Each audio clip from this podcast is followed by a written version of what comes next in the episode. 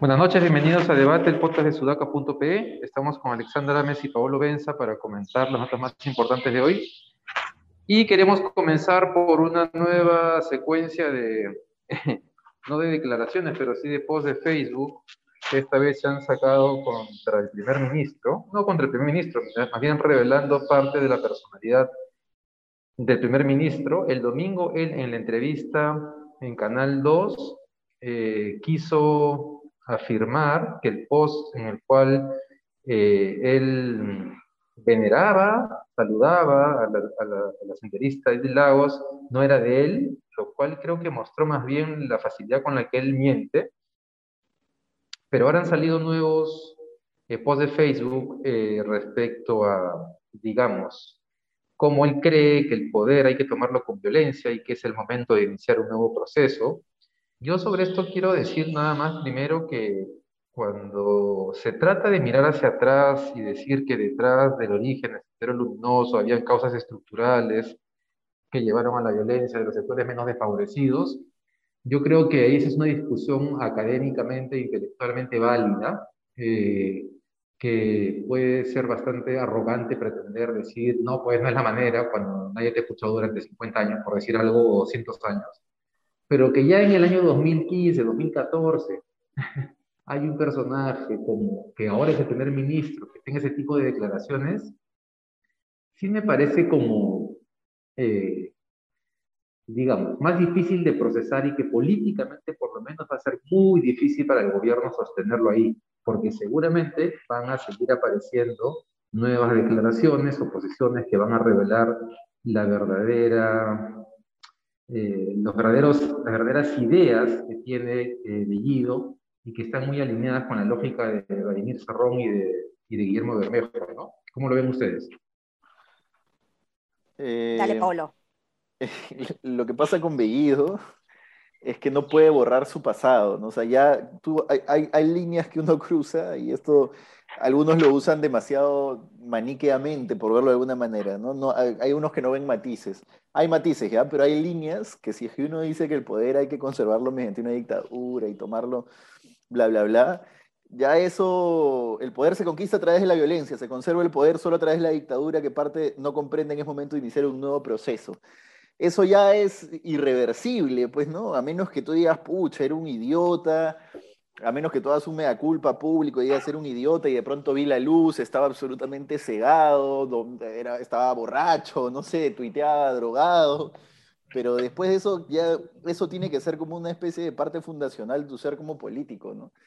Eso no es democrático, pues ese no es un, eso no es un político democrático, tanto como no es democrático llamar al golpe de Estado en plena, en plena eh, eh, etapa posterior a las elecciones, como hicieron, hizo Barnechea, ¿no? Pero esto es igual de antidemocrático. Yo no creo que haya retroceso para eso, ¿no? Guido, Guido ya está absolutamente quemado. Sí, además que mira, nosotros habíamos dicho, ¿no? Que mm, eh, Béjar, por ejemplo, eh, no se había eh, disculpado, ni había dicho son, son, son comentarios este, inoportunos, digamos, que, que, tuve, lamentables, etc. Y el caso de Bellido más bien es la negación, ¿no? O sea, eh, Béjar trata de decir que lo han sacado de contexto y Bellido más bien es la negación. Yo no he sido, son los troles, ¿no? Yo, yo, no, yo no he hecho eso, no, para nada. Yo no, este, yo no he dicho eso. Y me hace pensar en ese, en ese sacahueltero típico que te promete que, que, era su prima, ¿no? Y que, que, nada que ver y que no, le crees nada, pues. Eh, o sea, de verdad, o sea, yo no le creo nada cuando dice eso, se nota como que está mintiendo descaradamente, ¿no? Entonces, me da cólera eso, ¿no? Que no, no sea capaz de, de, ser sincero como tú dices, Paolo, y de decir, bueno, eran otras épocas, qué sé yo, no sé, ¿no? Pero como dices, está generando muchos problemas al, al Ejecutivo. Cada vez veo menos posible que se le pueda dar la confianza al gabinete y creo que ya desde ahorita eh, Pedro Castillo tiene que ir pensando en un gabinete plan B. ¿no? Oye, hay un tema importante porque también ha habido una especie de, o sea, aquí hemos comentado el, error de las declaraciones de, de Béjar y por qué era insostenible, pero también es cierto que ha habido una, una manipulación en, la, en, la, en, la, en, las declaraciones de, de, de Béjar, porque él efectivamente se equivoca o digamos es políticamente incorrecto decir que Sendero Luminoso es una creación de la CIA, pero hay otra cosa en la cual Béjar sí tiene razón y la historiadora Cecilia Méndez le ha explicado muy bien, y es en el tema de que el terrorismo no comienza con Sendero Luminoso, ¿no? que ha habido terrorismo de Estado, que es una categoría además académica que se aplica inicialmente para el terrorismo de Estado, y que esa categoría de terrorismo se traslada luego, tras las acciones de Sendero Luminoso, en el caso peruano, al terrorismo que ejerció Sendero Luminoso como Partido Comunista. Este, entonces, claro, lo de Béjar, siendo políticamente incorrecto, inviable que sea ministro con esa declaración, creo que sí tiene una distancia muy grande con lo que vemos de, de Bellido, porque yo no creo que Béjar esté dispuesto a afirmar que en este momento se requiere una revolución para hacer los cambios que el Perú necesita, cosa que sí puede creer Bellido y que seguramente creen Cerrón y Bermejo, ¿no? O sea, es eh. que ahí, eh, ahí, o sea, es que a ver, por lo que yo, y a mí me parece eh, totalmente nefasto lo que ha dicho, es de que la CIA ha preparado a Sendero Luminoso, ¿no? O sea, eh, eso no es ni, ni, o sea, eso no es este, políticamente incorrecto, eso es este, totalmente eh, Ajeno, cierto, ¿no? Claro. Perdón, Ale, se me fue un poco la señal, que este, te perdí. ¿Qué cosa decías? Que me parece que no es este, que, o sea, tampoco voy a tapar al sol con un dedo, o sea, eh, eh, la, izquierda ha saltado a, analizar históricamente el origen de, de, las guerrillas y del terrorismo y del terrorismo de Estado. Nadie está negando eso, o sea, yo me agarro simplemente de una frase que es totalmente inoportuna, no políticamente no, incorrecta. Tú no, tú no, vale, pero, pero un sector de la derecha sí, y además hay un sector de la derecha que además, no, escúchame, yo, yo, yo, estoy de acuerdo contigo sobre lo de viajar porque yo porque lo hemos criticado acá. Yo no estoy, o sea, hay dos declaraciones de Béjar, la de febrero y la de noviembre. Entonces, la derecha, este, o sea, yo estoy de acuerdo con que Béjar tenía que irse. Ahora, desconocer que en el Perú ha habido terrorismo de Estado, desconocer que la Marina, que la Marina formó parte, por ejemplo, en el gobierno de Fujimori, de todas las, este, digamos, de la formación de grupos paramilitares de derecha, también es como negar la realidad, ¿no? O sea, no nos, Béjar tenía que irse, es inaceptable lo que él dice, pero tampoco venga a la derecha a decirnos de pronto que, que digamos que, que digamos con el combate contra, contra Sendero fue todo sacrosanto cuando la, cuando la Comisión de la Verdad es bien clara en señalar las responsabilidades. Es que, es, que, eso es lo que me da cólera de este debate, porque se sigue abriendo una distancia muy grande entre la izquierda y la derecha. O sea, cuando yo ataco o me indigno por los comentarios de Béjar, no significa que le estoy dando todo el crédito a la Marina y que diga que sea lo máximo. La, Marina cometió, cometió, serios abusos, eh, se ha investigado sobre eso eh, y está probado, evidentemente hay gente que está presa por eso, este, eh, pero una cosa no quita la otra. Entonces yo no entiendo este cargamontón de la izquierda de atacar a la Marina y, y, no, ser la, no ser autocríticos, que es lo que necesita la izquierda en este momento si quiere sobrevivir. ¿no?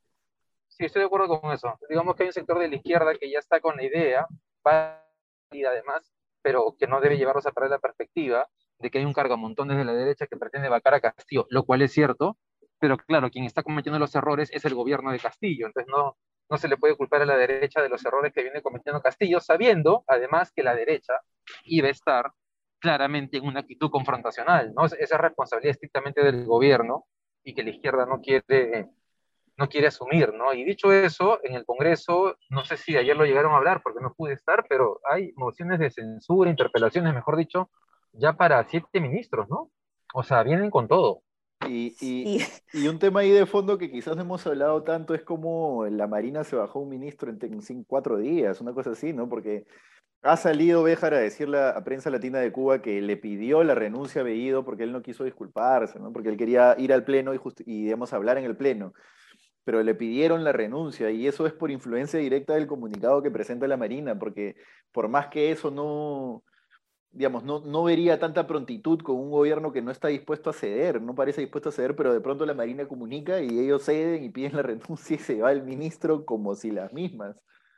Ahorita necesitamos, yo creo que más que una derecha eh, consciente, que también lo necesitamos evidentemente, pero una izquierda que pueda hacer la capacidad de hacer em, autocrítica para enmendar, corregir y, y, hacer que la gente lo defienda, o sea, los defienda, ¿no? O sea, ahorita a mí, no, discúlpenme, pero no me provoca defender al gobierno de Castillo si le niegan la confianza. Qué pena por el gobierno de Castillo, qué pena por la estabilidad del Perú, pero es que ya no, no, no, no, no se dejan ayudar de alguna manera porque están cometiendo serios errores. Entonces es, es, importante que sean conscientes de eso. Por ejemplo, el ministro de Cultura el día de hoy ha dicho, o ayer, eh, de que eh, se podría cerrar el, el, el MINCETUR, ¿no? Entonces esto es un error garrafal, no puede cerrar el Mincetur. Y la gente, ha, salido un comunicado hoy día de ex ministros de, turismo diciendo eh, que esto es inaceptable, digamos. pero la mano de frente. Claro, pero, pero la gente, pero la izquierda diciendo, ay, mira quién firma, ay, está Cayetano, no, no, no, no sé de quién se quejan ahí, no me acuerdo quién, quién es la, no, perdón, está Meche Arauz, que no sé qué, y, y, es, hombre, olvídate de quién está firmando, concéntrate en lo que está pidiendo el gobierno, o sea, no, no puedes permitir, o sea, que, que, que, pasen estas cosas, no puedes pasar por agua tibia cualquier barra basada de la izquierda solo porque sale alguien de la derecha que no te cae a, a decir que se opone.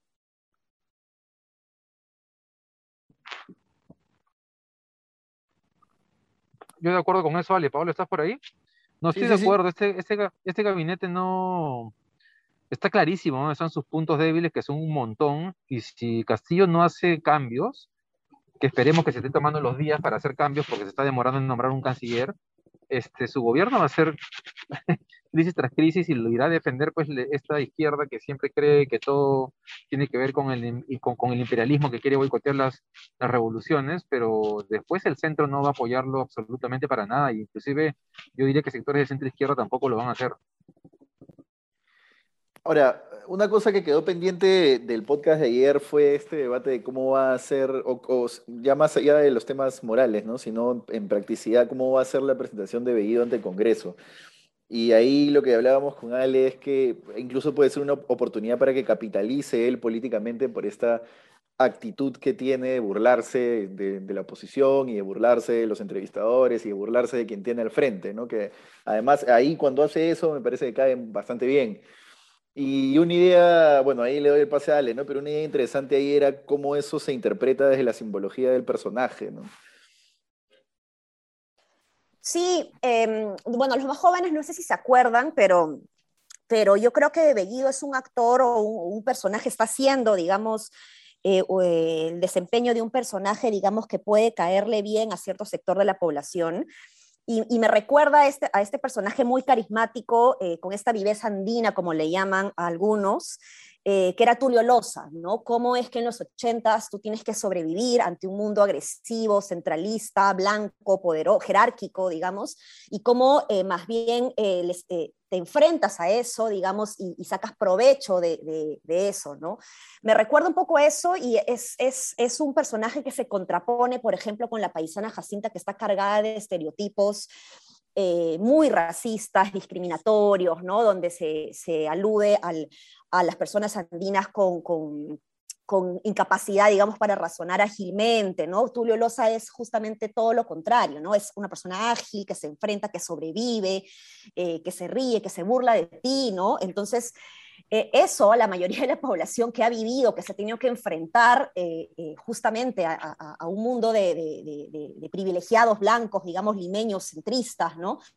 me parece que es un personaje que puede caer bien a la mayoría de los peruanos, ¿no? O sea, nosotros, al menos yo desde mi posición de limeña, puedo decir, ay, Bellido, qué mal, cómo se porta, cómo habla en quechua insultando, ¿no? Pero poniéndonos del otro lado, yo creo que eso es algo que le puede gustar a la mayoría de las personas.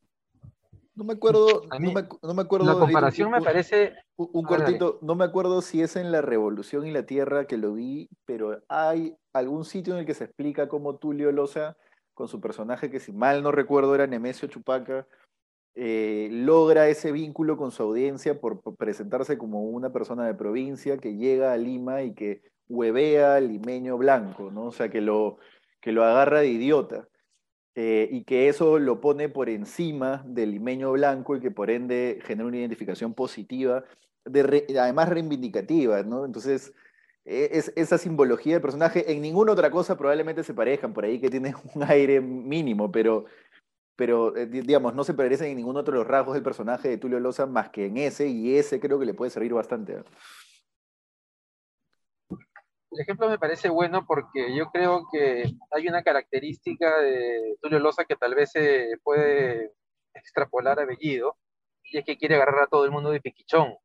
El problema, el problema es que yo creo que Bellido no le va a pasar eso solamente con la élite limeña, sino que le va a pasar en general cuando va a Chumbivilcas y trata de simplemente decir, oye, yo en dos meses ya los arreglo todo, y después se pasa tres semanas sin, sin responder el, el, el, teléfono a nadie, sí, pues. la gente no se le va a aguantar, o sea, la gente, o sea, la gente no es tonta. Ahora, yo igual, además de esa variable, creo que la gente sabe que Tulio Loza era un personaje cómico, pero no tengo claro que el peruano esté dispuesto a aguantar este, ese tipo de actitudes. Eh, eh, o sea, mejor dicho, creo que hay un sector radical que efectivamente espera que alguien tenga ese tipo de tono reivindicativo. No me, cree, no me queda claro que todos aquellos que están buscando un cambio, eh, por ejemplo, en el votante de Castillo, tengan necesariamente este, que esté de acuerdo con ese tipo de actitudes, ¿no? Eh, tal vez inclusive, yo te diría Eran que... Eran otros tiempos también, ¿no? Sí, el tema de género, tal vez, tal vez los hombres puedan estar más de acuerdo con ese tipo de actitudes y las mujeres no. Y los mayores. Este, exacto. Y los jóvenes no tanto, ¿no? Pero, en fin, vamos a, vamos a movernos de tema, ¿no? Vamos a hablar entonces de un informe de Sudaca que ha sido publicado hoy, que es importante porque se ha abierto el debate sobre el retorno a las aulas. Paolo, Cuéntanos tú, que has estado detrás del, reportaje, qué cosa es lo que está planteando Sudaca. Es importante porque si bien el 69% más o menos de los padres, según Datum, sí quieren regresar, hay un sólido 30-31% de padres que no quieren regresar a las aulas. Eh, y prueba de ello es que apenas el 10% del universo de colegios que, que estaban habilitados para regresar, digamos, pero habilitados me refiero a que tenían luz verde legal, normativa para regresar, solamente el 10% han, optado por regresar. Y eso se, debe, según el informe y según los datos, a, dos cosas principalmente. Las brechas de infraestructura, es decir, colegios que no tienen servicio de agua y desagüe saneado, digamos, y, como debe ser, porque tienen osilos o acequias, o etcétera, etcétera. Y ahí también infraestructura dentro de una cosa importante que es hay un montón de colegios que no tienen la infraestructura adecuada, unas porque se derrumbaron con fenómenos del niño, con sismos, etcétera, y no han sido reconstruidos, otras porque simplemente no la tienen y tienen una infraestructura nada. Estamos hablando de una pandemia donde tiene que haber ventilación y tienes colegios donde la mitad del colegio se cayó y todos los alumnos pasaron desde el 2017 a estudiar solamente en las dos aulas que quedaron en pie.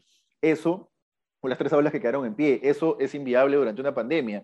Lo mismo si es que estás estudiando en aulas prefabricadas porque no te han construido el, colegio. ¿no? Y hay este eterno ping-pong entre gobiernos locales y Proñet, que se tiran la pelota y dicen unos no chambean, los otros tampoco, mejor dicho, se acusan de eso unos a los otros y nadie construye nada. El otro tema es la vacunación docente. Uno de cada tres docentes recién tiene sus dos dosis completas y por, supuesto que los, los, sindicatos no, digamos, sí quieren volver, pero no quieren volver hasta que no se les garantice por lo menos eh, la vacunación y o un espacio habilitado normal para volver. Entonces, la gente quiere, hay un montón de gente que está haciendo campaña para volver y volvemos al tema, ¿no? ¿Deberían volver? Sí, deberían volver, pero hay condiciones para que vuelvan, quizás no, ¿no? Sí, es, es, es un tema muy complicado, ¿no? Eh, lo que tú dices en el tema de la infraestructura educativa. Ah, eh, perdón, David, perdón. dale, dale. No, no, lo que quería comentarles es que además de las variables que plantea eh, Paolo, efectivamente cuando sale este mapa del UNESCO que muestra que el Perú es uno de los seis países que aún no reabre las escuelas, el problema es que ese mapa no toma en consideración por millón de las primeras olas para saber, o sea, no podemos compararnos tan fácilmente, ¿no? Y ahora además hay un problema bien serio, y es que la variable delta está originando que el número de niños y adolescentes eh, eh, infectados por COVID sea mayor, en términos absolutos y como proporción del total de gente que se contagia del COVID.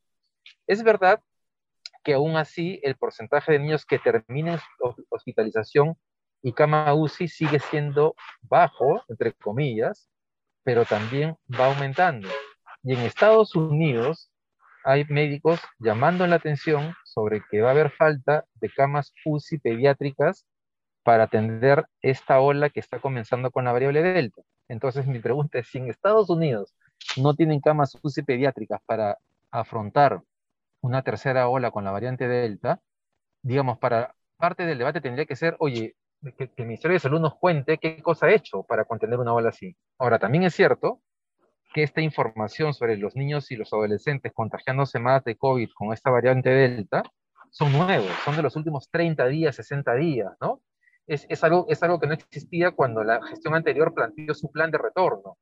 Entonces, este, son, esas variables también tienen que ser incorporadas para saber qué cosas estamos en capacidad de manejar y qué cosa no, o qué costo queremos asumir, ¿no? Porque hay un costo efectivamente de que no vuelvan, pero si vuelven, hay un costo también.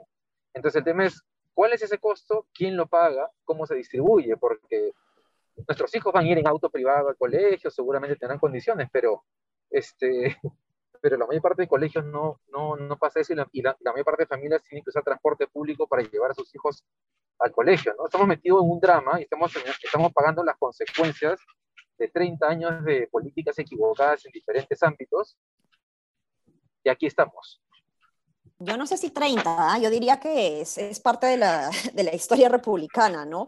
Pero en todo caso, claro, uno, uno se pregunta, y yo también soy una de ellas, ¿no? ¿Por qué los malls están abiertos y, los, y las escuelas no? Y claro, el problema es que se ha permitido que los centros comerciales abran a, propia capacidad de los centros comerciales. Entonces, el centro comercial tiene eh, las posibilidades de poner un guardia de seguridad en la puerta que te toma la temperatura, que te da alcohol, que tiene instalaciones eh, de agua y saneamiento, eh, etcétera, etcétera, etcétera. Es como que ya tú ve cómo lo haces y te, y te, y te abres. ¿no? Entonces, la gente dice, bueno, ya por, por vender, hace el, el esfuerzo, invierte más y lo hace. ¿Qué pasa con las escuelas que no tienen esa, esa capacidad? ¿no? Entonces, es bien complicado, sin embargo, creo que todavía hay muchas incongruencias porque me parece que se sigue pensando bajo el enfoque eh, nuevamente blanco-negro, en donde se cree que volver a clases es volver nuevamente al ritmo de ocho horas al día, cinco veces por semana, cuando podría ser de una forma eh, más escalonada, ¿no? Las playas ahorita están abiertas, pero los parques públicos siguen con cintillo, eh, este cintillo amarillo de prohibido el ingreso, cosa que me parece extraña. Entonces los niños igual juegan en el parque, en otro lado, y miran cómo los juegos están eh, con el cintillo. Entonces no, no, no, hay ahí una, hay una congruencia, digamos, de, en, las decisiones, ¿no? Entonces me pongo en, los zapatos de los, de los decisores públicos y sin duda es difícil porque, como tú dices, David, la variable...